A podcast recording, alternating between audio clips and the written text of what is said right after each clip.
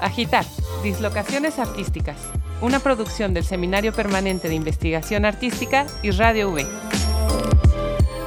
Agitar, perspectivas sobre manifestaciones y prácticas artísticas contemporáneas desde contextos universitarios.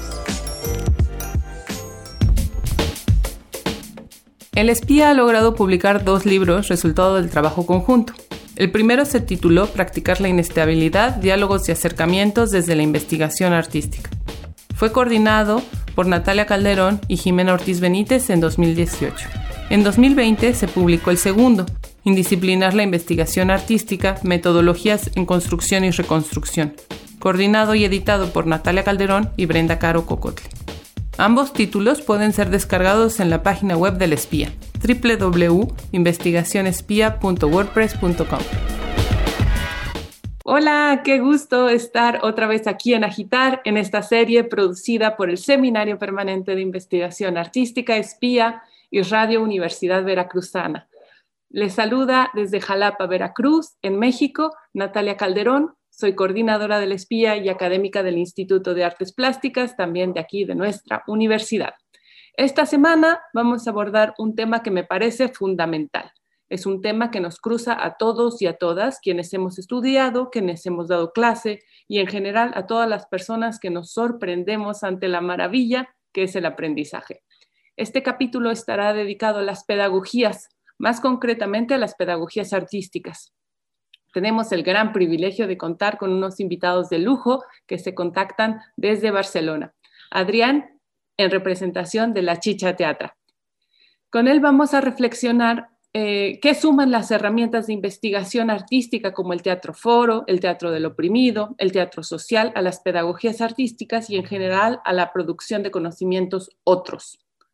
También contamos con la participación del ya conocido Abel Cervantes, integrante de la espía, estudiante de la Facultad de Artes Plásticas de la UB y sobre todo investigador implicado con los conocimientos del mundo. Hola Abel, bienvenido. Tú y yo ya hemos platicado varias veces sobre la importancia que tiene lo pedagógico más allá de lo educativo, de las implicaciones del posicionamiento del estudiantado y del profesorado y de cómo el arte puede abrir nuevas ventanas hacia pedagogías afectivas y de acompañamiento que nos permitan relacionarnos con otras maneras sensibles y comprometidas desde el cuerpo y la escucha. Qué gusto, Abel, de compartir otro capítulo aquí en Agitar. ¿Cómo estás? Hola Natalia, qué gusto estar otra vez por acá. Estoy súper emocionado por el tema del día de hoy y justo creo que es algo que desde nuestra posición como estudiante y como académica nos está constantemente atravesando. Eh, recientemente se ha discutido el papel del cuerpo, de los afectos y del género, por lo que me parece súper importante y atinado el tema y les invito de esta semana. Antes de comenzar, recuerdo brevemente que Agitar es un programa en formato de serie. Estamos ya en el sexto capítulo y si no han escuchado los anteriores, les invitamos a escucharlos en el formato podcast del perfil de Radio V en Spotify. Hemos tenido conversaciones muy ricas y variadas. Uno de los ejes más importantes de trabajo en el espía viene justamente desde la pedagogía y la investigación artística. Es por eso que nos da muchísimo gusto contar con la presencia de la Chicha Teatre. La Chicha Teatra es una asociación sin ánimos de lucro orientada a la investigación, desarrollo y multiplicación de herramientas teatrales y educación popular como medio de transformación social. Cuentan con más de 30 voluntarios formados en distintas áreas de las ciencias sociales y del arte Trabajan en Barcelona como su ciudad base, pero se relacionan con gente de muy distintas latitudes. Realizan talleres para distintos grupos y acciones artísticas que giran en torno a tres ejes principales. Interculturalidad, racismo, xenofobia, inclusión social e integración, políticas de género, igualdad y diversidad sexual, y ciudadanía activa, participación ciudadana y desarrollo local. Un gusto saludar a Adrián. Gracias por estar el día de hoy con nosotros. ¿Cómo estás? Muy bien, gracias por invitarnos. Eh, gracias Natalia, gracias Abel. Hola Yeli. Bien, estoy bien, estoy acá en Barcelona. Eh, hoy es, son estos días agitados de hacer tantos, eh, tantas entrevistas, Zoom, tantas reuniones y tal, pero muy bien, aquí estamos. muy emocionado de que nos hayan invitado. Qué gusto, bienvenido. Una parte muy importante de Agitar tiene que ver con conocer la perspectiva de estudiantes. Es por eso que el día de hoy tenemos el gusto de contar con Anayeli Sánchez, egresada de teatro por la Universidad Veracruzana y actualmente estudiando de manera virtual en la Escuela de Interpretación Jorge e Inés, con sede en Madrid. Hola Anayeli, bienvenida, ¿cómo estás? Hola, muchas gracias, gracias por la invitación. Me encuentro muy emocionada porque este tema para mí es revolucionario. O sea, creo que también en estos momentos la pedagogía puede ser un salvavidas o puede ser algo que realmente los estudiantes pueden sufrir porque lo están sufriendo, ¿no? Justo en la virtualidad. Y qué mejor que hablarlo y dialogarlo para sacar todo lo que tenemos dentro como estudiantes, y en este caso como egresada, y pues generar, generar un, un buen diálogo. Perfecto, Nayeli. Pues bueno, creo que ya tenemos el pie para empezar con la conversación, para empezar con las preguntas. Así que, Adrián, ¿Qué beneficios han encontrado desde la Chicha Teatra al plantear metodologías pedagógicas fuera de las aulas?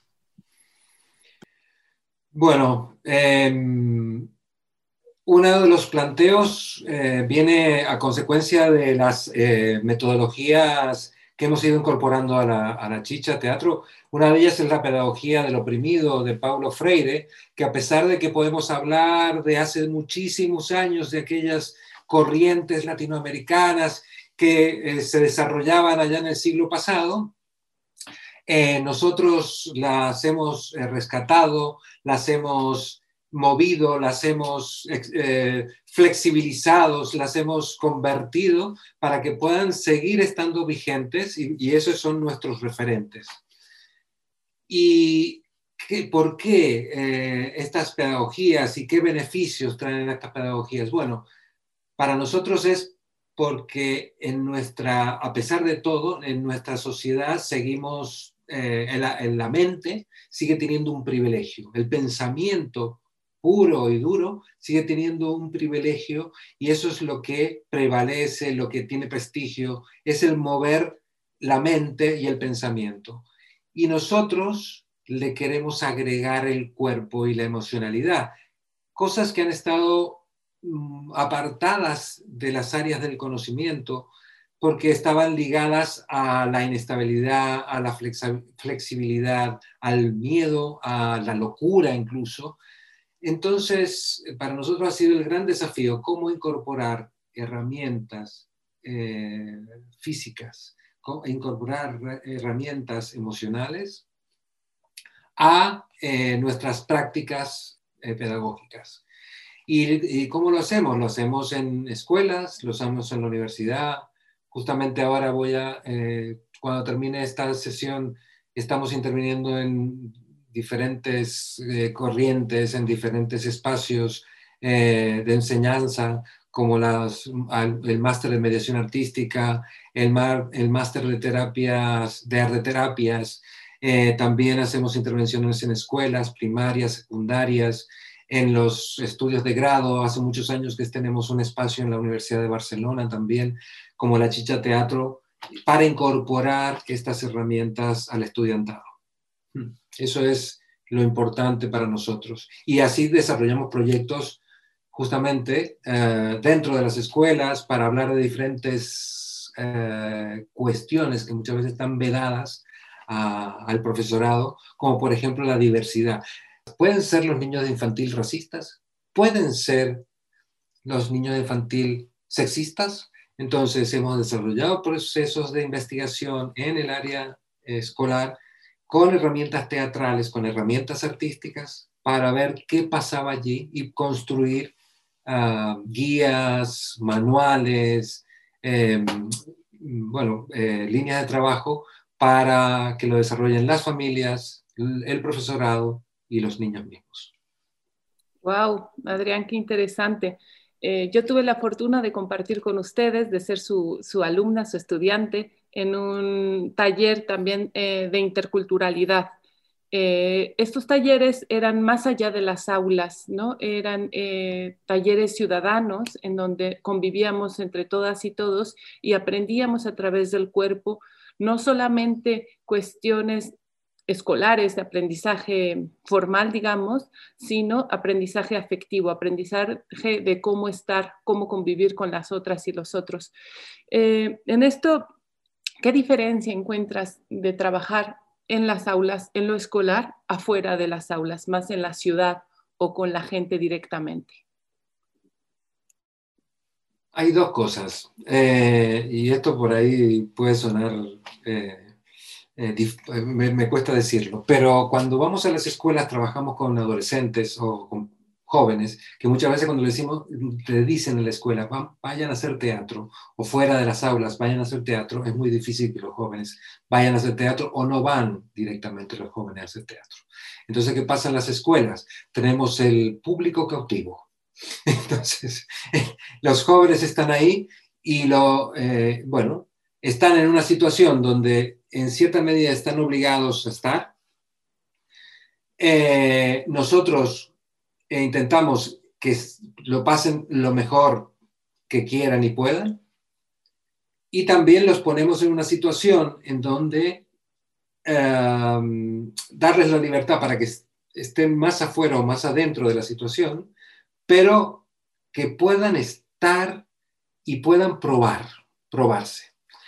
¿Qué nos pasa en las escuelas muchas veces? ¿Qué nos ha pasado en las escuelas? Bueno, vamos a hacer, eh, nos dicen los profesores, vamos a hacer este proyecto eh, eh, de interculturalidad o vamos a introducir el género por medio del teatro, pero yo te voy a mandar a los que ya saben teatro yo mira, fulanito, menganita, ellos sí ya tienen dotes, entonces no le va a costar nada. Y, yo le digo, mira, justamente son esas personas que no quiero que tú me traigas.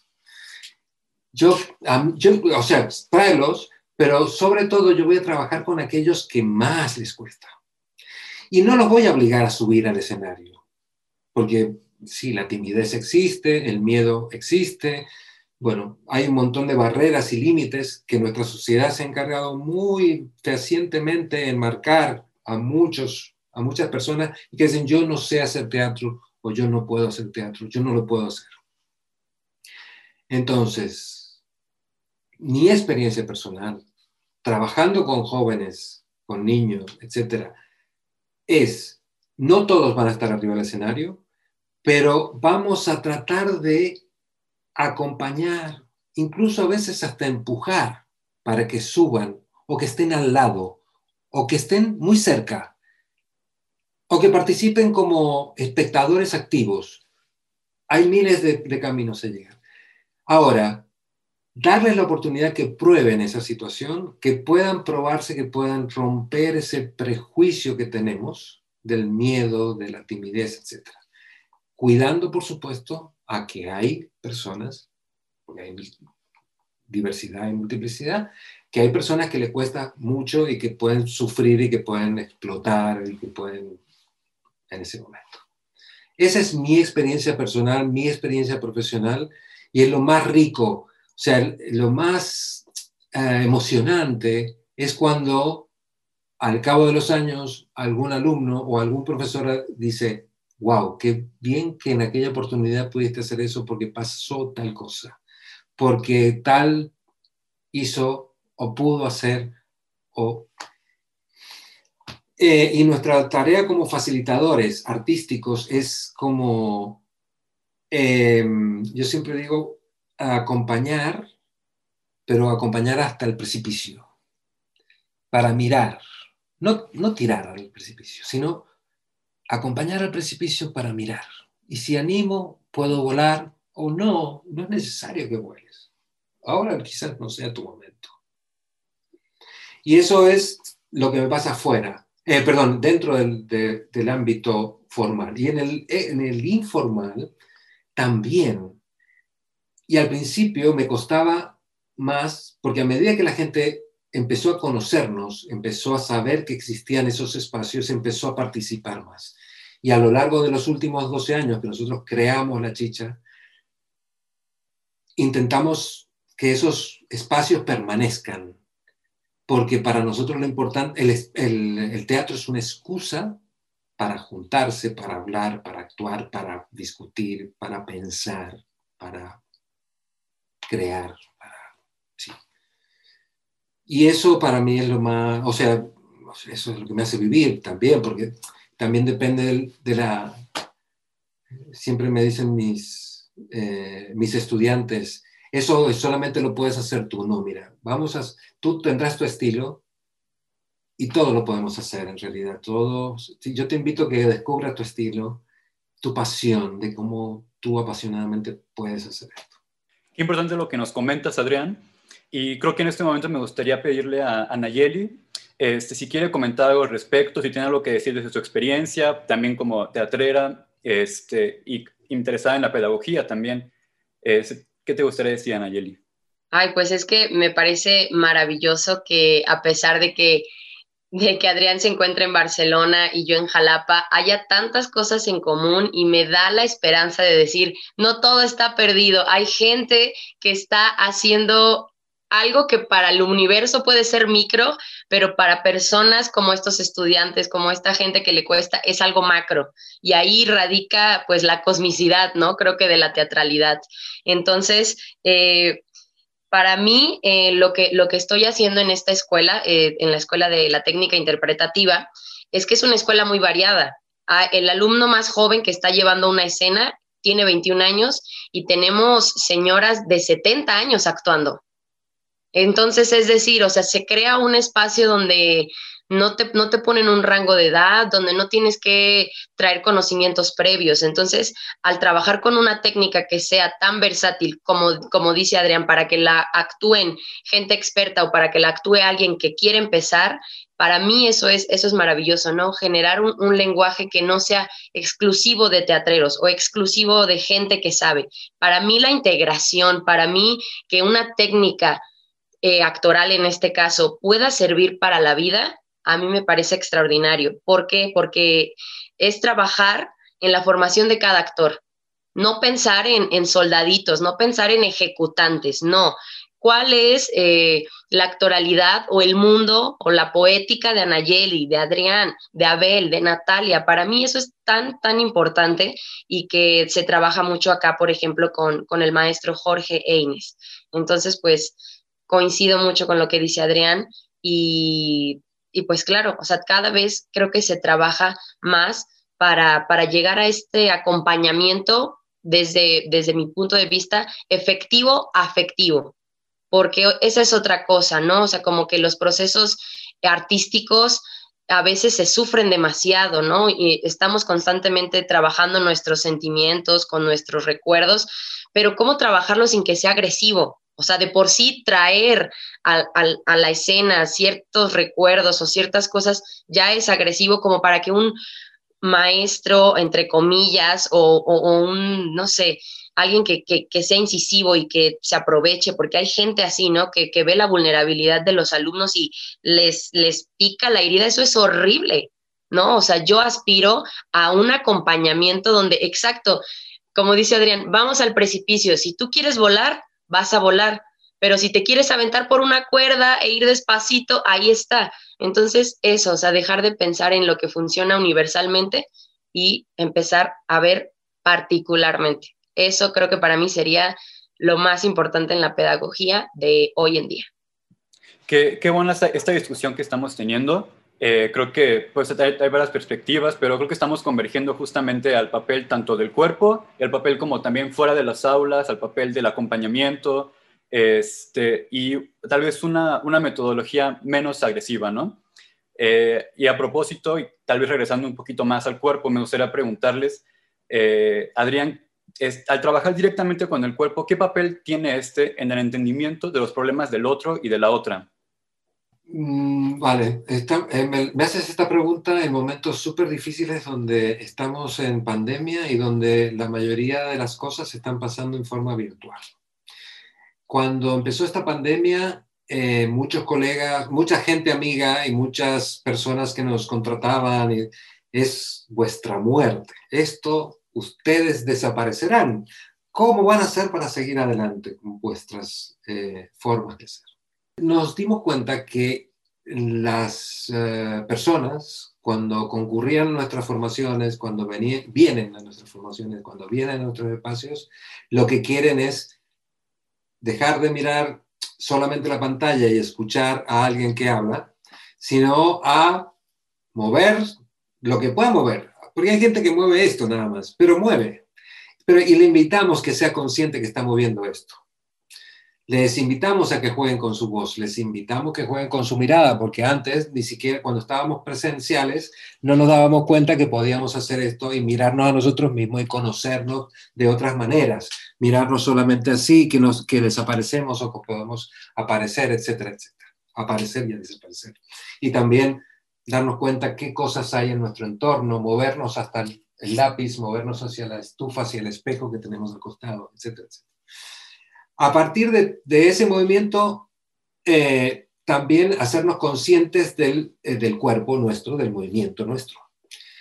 También hemos incorporado nosotros en este momento a, a, trabajar la propiocepción, en qué momento estamos, eh, dónde sentimos, qué, molestia, qué cosas buenas tenemos, qué cosas nos están perturbando de nuestro cuerpo, dónde tenemos un dolorcillo, dónde tenemos un, un tirán y tal. Eso ha sido súper interesante porque hay esta cosa de la pantalla que no podemos mirar.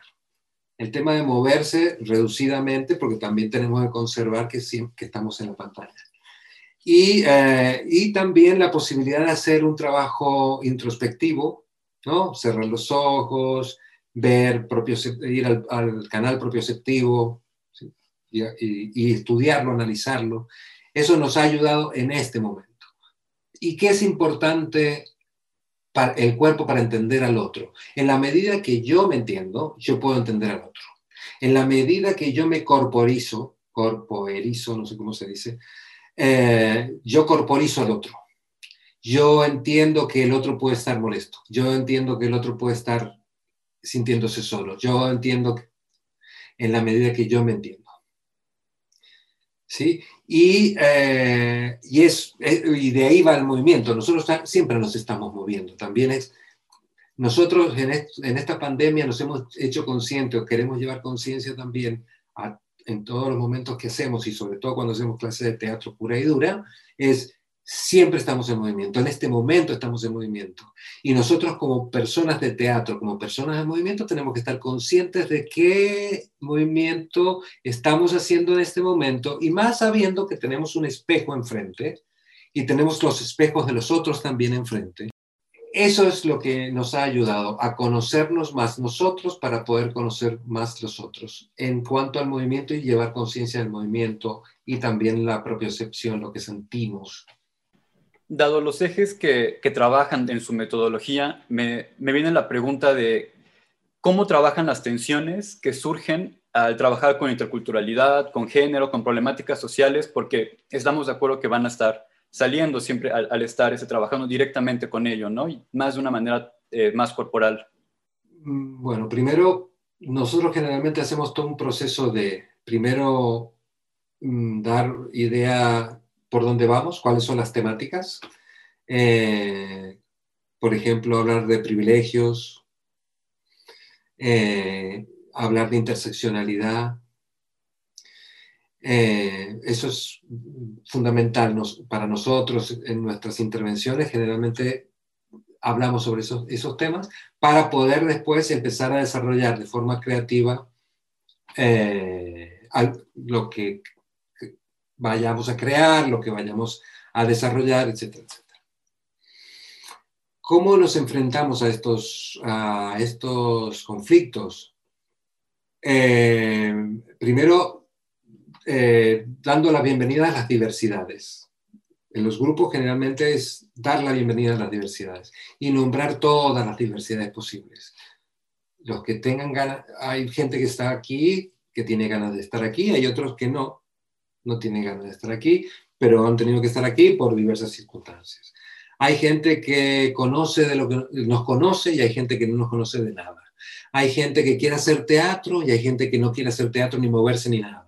Hay gente que es migrada y hay gente que es de aquí. Hay mujeres que se hay personas que se identifican como mujeres, hay otros que se identifican con el género, hay algunas que no se identifican o no quieren identificarse que también es bienvenida. Y así nombramos todas esas diversidades para que toda esa diversidad esté reconocida en ese momento. A partir de ahí, cuando reconocemos, y, y después hacemos ejercicios de reconocimiento de nuestra diversidad interna para poder trabajar sobre la diversidad externa. porque de la única manera que podemos entender la diversidad externa es reconociendo la nuestra.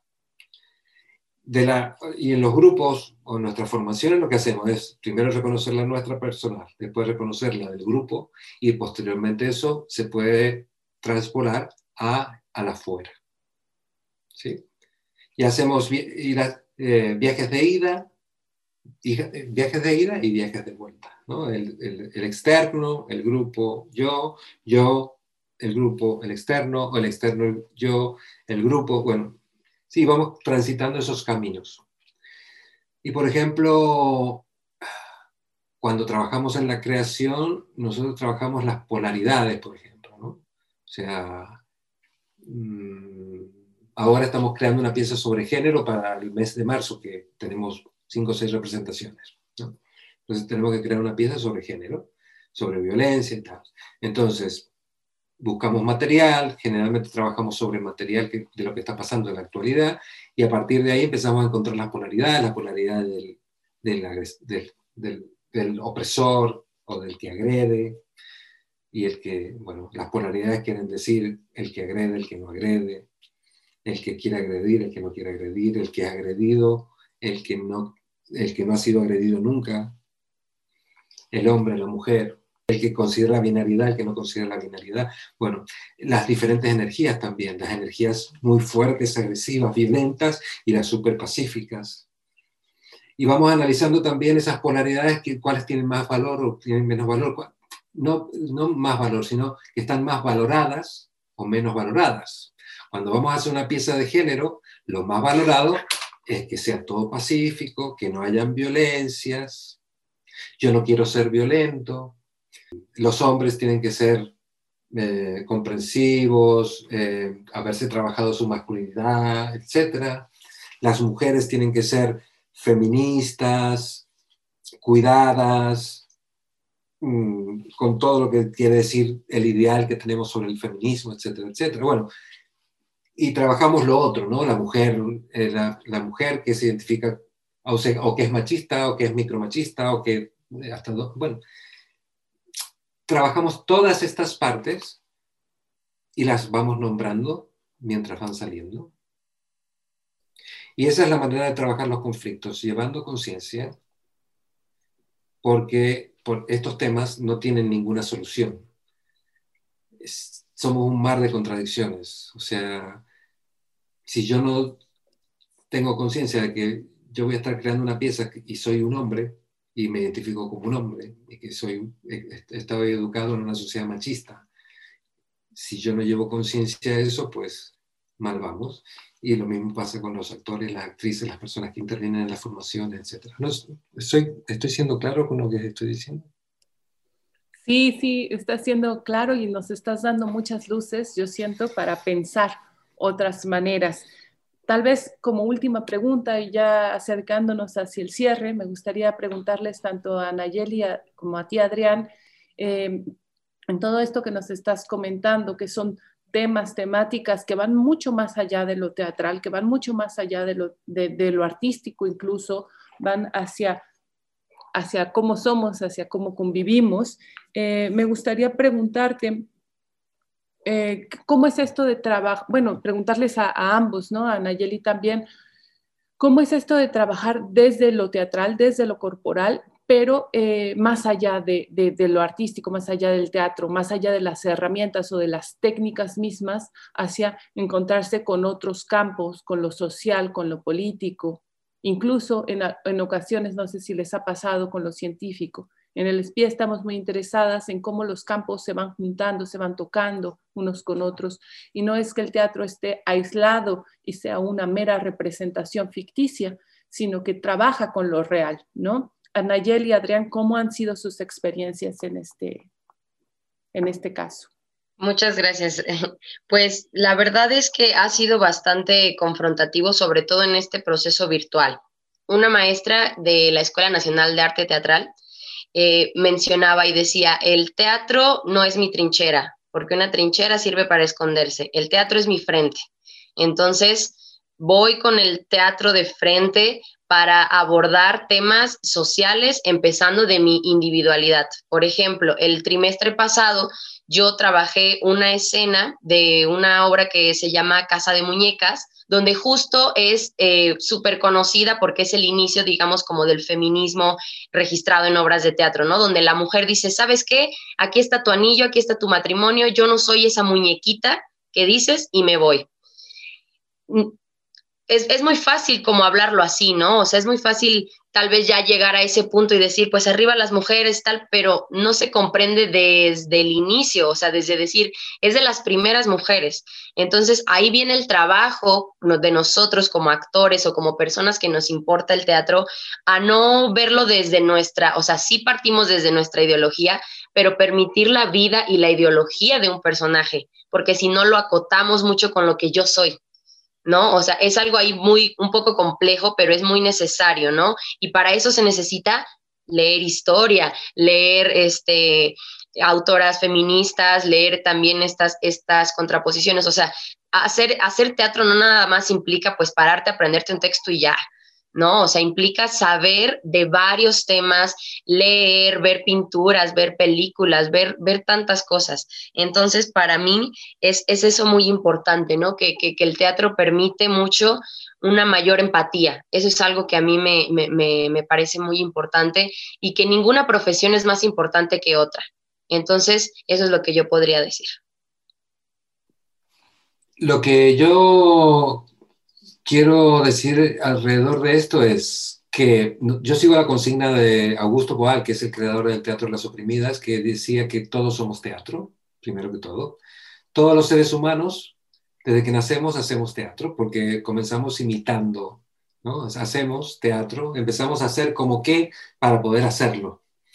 Eh, y creo que en este momento de la pandemia estamos, eh, es muy importante que, que lo tengamos en cuenta eso, porque ahora nos vamos a tener que conocer con un barbijo y vamos a tener que empezar a leernos la mirada, bueno, toda una serie de cosas nuevas y que, lo va, y que va a ser teatral y quizás vamos a tener que exagerar la mirada y vamos a tener que exagerar nuestras, no sé, de qué manera nos vamos a saludar, de qué manera nos vamos a, a tocar o no tocar cuáles van a ser las distancias. El teatro trabaja mucho el espacio. Entonces, ¿cómo teatralmente, como humanidad, vamos a tener que empezar a tomar distancia o qué?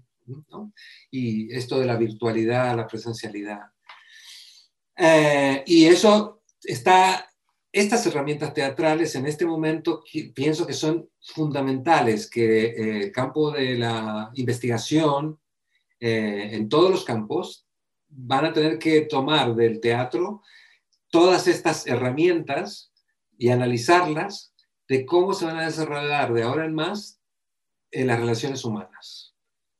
¿Cómo nos vamos a, cómo nos vamos a relacionar entre nosotros?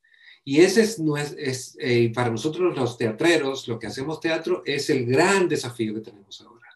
¿De qué manera vamos a empezar a ver, porque ahora la discusión al principio de la pandemia era, ay, no nos vamos a poder ver más, no nos vamos a poder tocar esto, yo lo quiero, yo quiero verlos y ya, ¿no? Y bueno, ¿cómo convivir?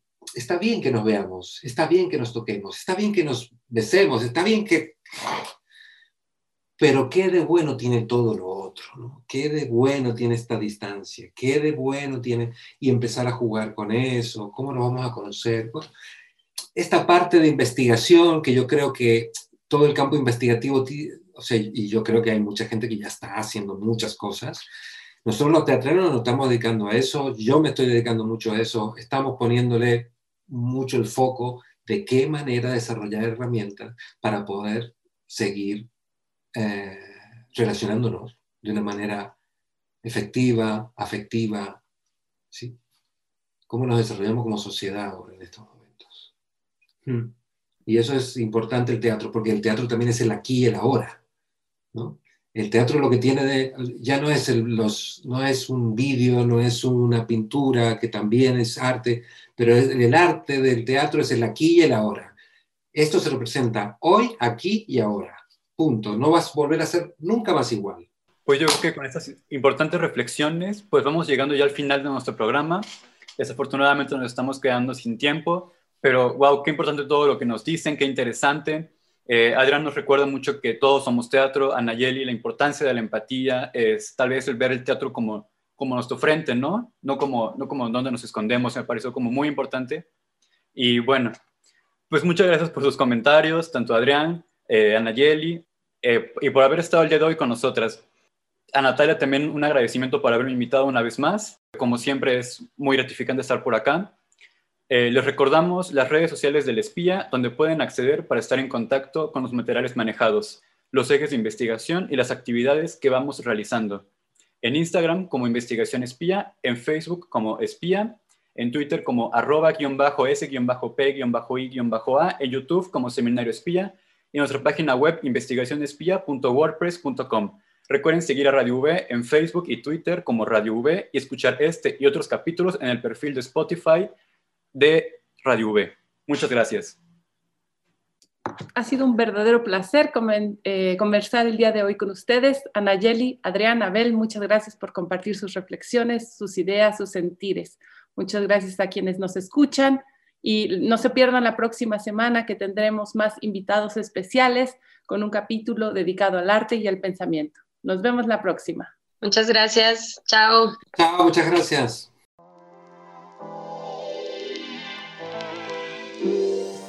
Agitar, Dislocaciones Artísticas, una producción del Seminario Permanente de Investigación Artística y Radio V. Agitar, perspectivas sobre manifestaciones y prácticas artísticas contemporáneas desde contextos universitarios.